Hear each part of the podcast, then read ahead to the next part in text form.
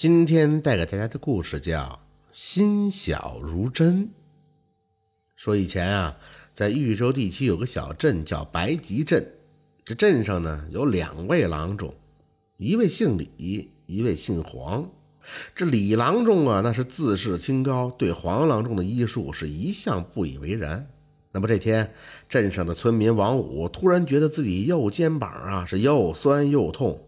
于是呢，就来到李郎中的医馆就医。经过一番诊断，这李郎中啊拿出一包银针，这包银针呢一共有七个。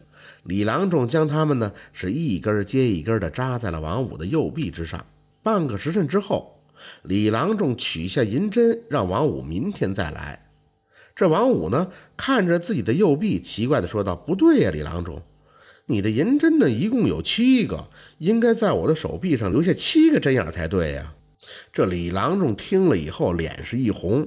刚才他下针的时候，因为一分神，有一针呢没扎正，他只好将针拔出来，重新扎了一针。这王五的性格呢，一向是大大咧咧，他开玩笑的说道：“嘿，李郎中，你的技术不行啊。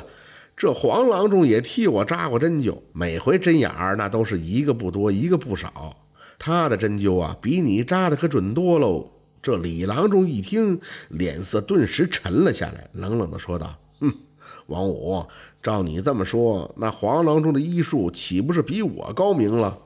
那既然这样，今后啊，我也不替你扎针了，你找黄郎中替你扎去吧。”说着，他就把王五往门外推。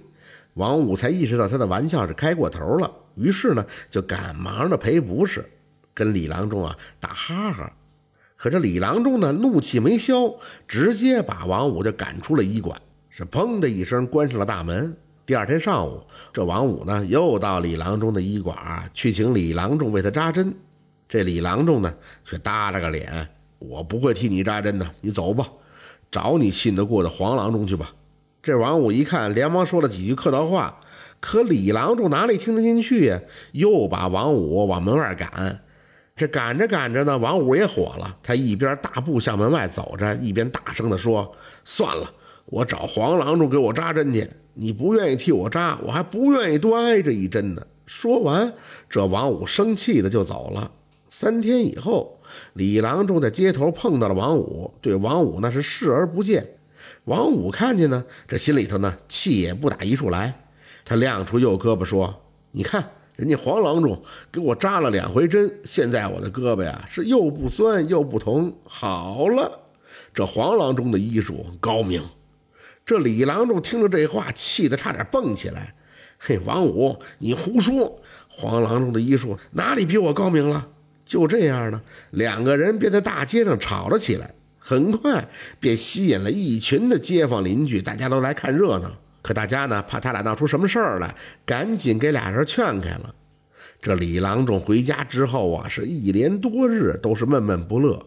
这天，他突然感觉自己的后背有些痒，还有些疼，伸手就摸了一把，一摸竟然起了一个包，有鸽子蛋大小。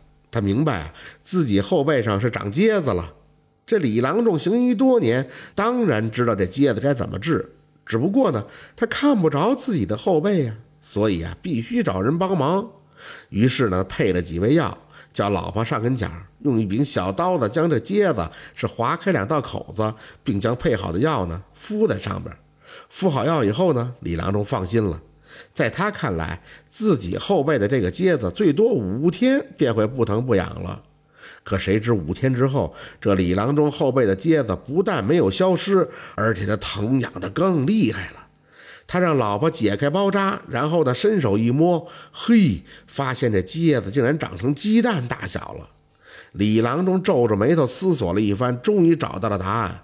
原来呀，这老婆呀是个妇道人家，这胆子小啊，因此啊，把那两道口子划得很浅。这口子浅，服在上面药呢就不能到达病灶。日子一长，这疖子不但没消除，反而呢会长得更大了。李郎中只得让老婆再次拿起刀子，将那两道口子划深一些。可老婆呢，抖着手划了几次都没成功。于是呢，老婆对着李郎中说：“哎，当家的呀，你赶紧去黄郎中的医馆，让他给你治疖子吧，他肯定能把握这口子深浅。”可这李郎中一听，顿时铁青着脸说道：“闭嘴！你让我去，我怎么去啊？那天王五当着那么多街坊的面说黄郎中医术比我的高，现在我去找黄郎中治病，岂不印证了王五的话了？我万万是不能让那黄郎中替我治疖子。哎，罢了罢了，我加大一些药量，你再替我敷上。这转眼又过了五天。”这老婆拿掉敷他上面药一看，顿时吓得惊叫了起来，因为那个疖子已经长成鹅蛋那么大了，而且还化了脓。这一下，这李郎中心里没底了。于是呢，他就决定去隔壁的鲁台镇找那个镇上的郎中给自己治疖子。这李郎中呢，来到了鲁台镇，找了好几位郎中，可是那些郎中呢，都说自己治不了，因为此时啊，那疖子已经溃烂了。李郎中常常是感到头晕眼花，他也不敢怠慢了，决定去县城里边去找医术更高明的郎中。这天，李郎中早早的就上路往县城赶。这走到半路，忽然就下起了大雨，他呢也被淋了个浑身湿透。可就在这时，他看见前面有一个草棚，便踉踉跄跄的跑了过去。刚到草棚门口，忽然的扑通一声倒在地上，就晕了过去。这动静惊动了一个人。哎，这个人不是别人，竟然就是这王五。原来啊，这王五去走亲戚，半路上遇了雨了，到草棚里避雨。可这王五啊，虽然与李郎中闹了些别扭，但是呢，这王五向来是热心肠，他立即将这李郎中抱进了草棚，使劲掐李郎中的人中，却怎么也掐不醒。过了没一会儿，这雨停了，王五赶紧到附近的村里雇了一辆马车，是载着李郎中飞一般的向县城疾驰而去。一进县城，这王五呢便四处打听，不大功夫，他打听到县城里啊，要数林郎中的医术最高明了。他赶紧来到林郎中的医馆。林郎中仔细看了一番，此人背上的大疖子已经溃烂了。今天呢，又淋了大雨，疖子的毒素已经侵入体内了，所以呢，才会昏迷不醒。哎呀，这个病啊，我也无力医治了。这王五一听着着急呀，哎呀，林大夫，您是这县城里边医术最高明的大夫了，您要他治不了，那可怎么办呀？这林郎中啊，是低头思考了半天，哎，看来只有请我师兄出马了。看看他能不能起死回生吧。说着，林郎中便和王五一道出了医馆，坐上马车，也出了县城。他们一路疾驰了十多里以后，这王五就疑惑地问道：“林郎中，这不是回白集镇的方向吗？”林郎中说：“是啊，不错呀，我就是去白集镇我师兄那儿啊，就是那白集镇上的黄郎中啊。”来到了白集镇上，这林郎中把老李的病情向师兄一说，这黄郎中啊，立马的跳上了车。然后呢，王五又把李郎中老婆也叫上了马车。这一行人是急匆匆的往回赶。赶到林郎中的医馆以后，这黄郎中用一把小刀慢慢的剜出了这个疖子周围的溃烂皮肉，然后又将一大团已经捣成糊状的药物抹了上去。接着，黄郎中开出药方，让他媳妇儿去暗方抓药。汤药熬好了以后，黄郎中是亲自掰开李郎中的嘴给他喂药，一直到了傍晚时分，这李郎中是终于醒了过来。李郎中的老婆呢，把王五如何出手救援，让黄郎中出手医治的经过，对李郎中是细细的说了一遍，并责怪的说道：“哼，当家的，你早就该请黄郎中给你治病，否则你怎么可能会因为一个小小的疖子差点丢了命啊？”